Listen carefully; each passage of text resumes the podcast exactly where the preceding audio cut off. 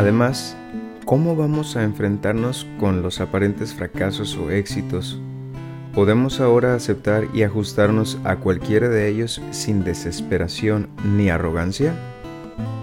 ¿Podemos aceptar la pobreza, la enfermedad, la soledad y la aflicción con valor y serenidad?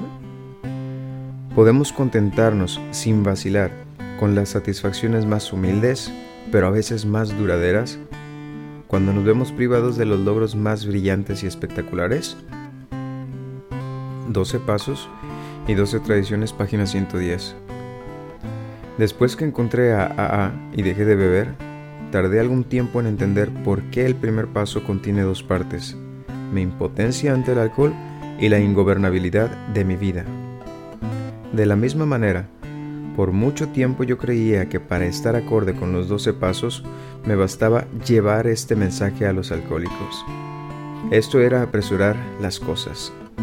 Me estaba olvidando de que había un total de 12 pasos y además que el duodécimo paso tenía más de una parte.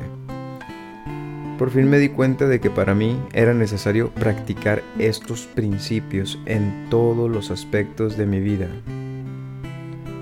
Al practicar completamente todos los 12 pasos, no solamente me mantengo sobrio y ayudo a otro a lograr la sobriedad, sino que también transformo mis dificultades con la vida en una alegría de vivir.